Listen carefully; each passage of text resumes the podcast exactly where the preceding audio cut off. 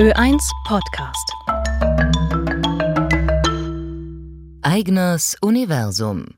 Kolumne aus den unendlichen Weiten der Wissenschaft.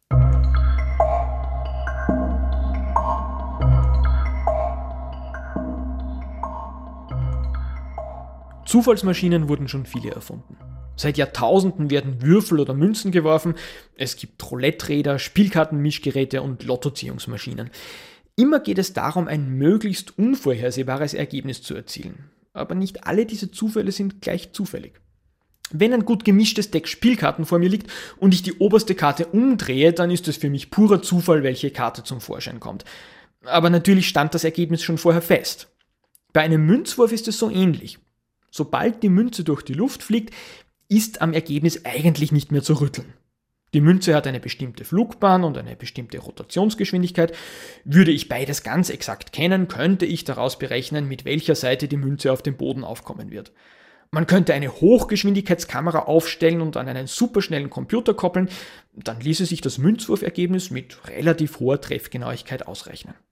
Beim Würfel ist das etwas schwieriger, weil er gleich sechs Seiten hat, und beim Roulette-Rad ist es noch einmal komplizierter.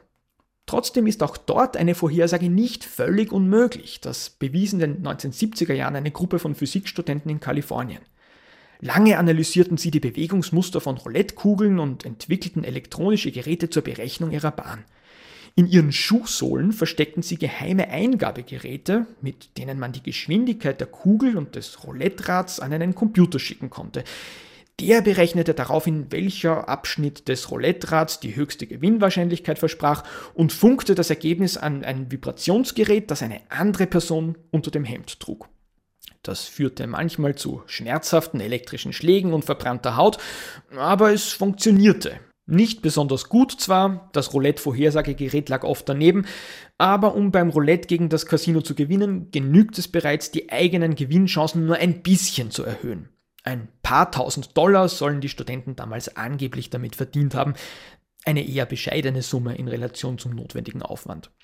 Die Lottoziehung allerdings kann man auf diese Weise nicht überlisten.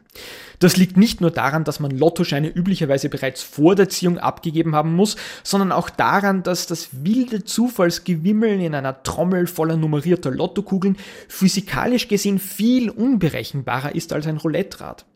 Es handelt sich hier um ein höchst chaotisches System. Winzige Effekte, die sich niemals kontrollieren, messen oder berechnen lassen, können das Ergebnis völlig verändern.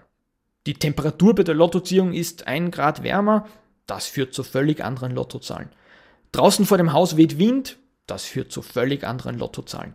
Jemand hustet im Nebenraum, das führt zu völlig anderen Lottozahlen. Wenn aber selbst das noch nicht genug ist und man garantiert die allerzufälligste Zufallsvariante haben möchte, die uns die Physik erlaubt, dann kann man zur Quantenphysik greifen. Sie sagt uns nämlich, dass die Ergebnisse bestimmter Experimente ganz prinzipiell nicht vorhersagbar sind. Nicht, weil wir die nötige Information nicht kennen, sondern weil diese Information gar nicht existiert. Man könnte sagen, das Universum weiß selbst nicht, wie das Experiment ausgehen wird. Man kann mit Photonen arbeiten, die völlig zufällig entweder vom einen oder von einem anderen Photonendetektor gemessen werden. Oder mit radioaktiven Atomkernen, die völlig zufällig zu irgendeinem völlig unvorhersehbaren Zeitpunkt zerfallen. Damit kann man Quantenzufallszahlen erzeugen, an Unvorhersagbarkeit von den fundamentalen Gesetzen der Natur garantiert wird. Ob das in der Praxis einen Unterschied macht, ist freilich eine andere Frage. Denn wenn wir uns einfach nur überraschen lassen wollen, reicht ein simpler Münzwurf meistens aus. Ich muss schließlich nicht bei jedem harmlosen Zufallsspiel gleich das ganze Universum überraschen, sondern eigentlich nur mich und meine Mitspieler. Ö1 Podcast. Florian Eigners Kolumnen sind auch jeden ersten Donnerstag im Monat in den Ö1 Dimensionen zu hören.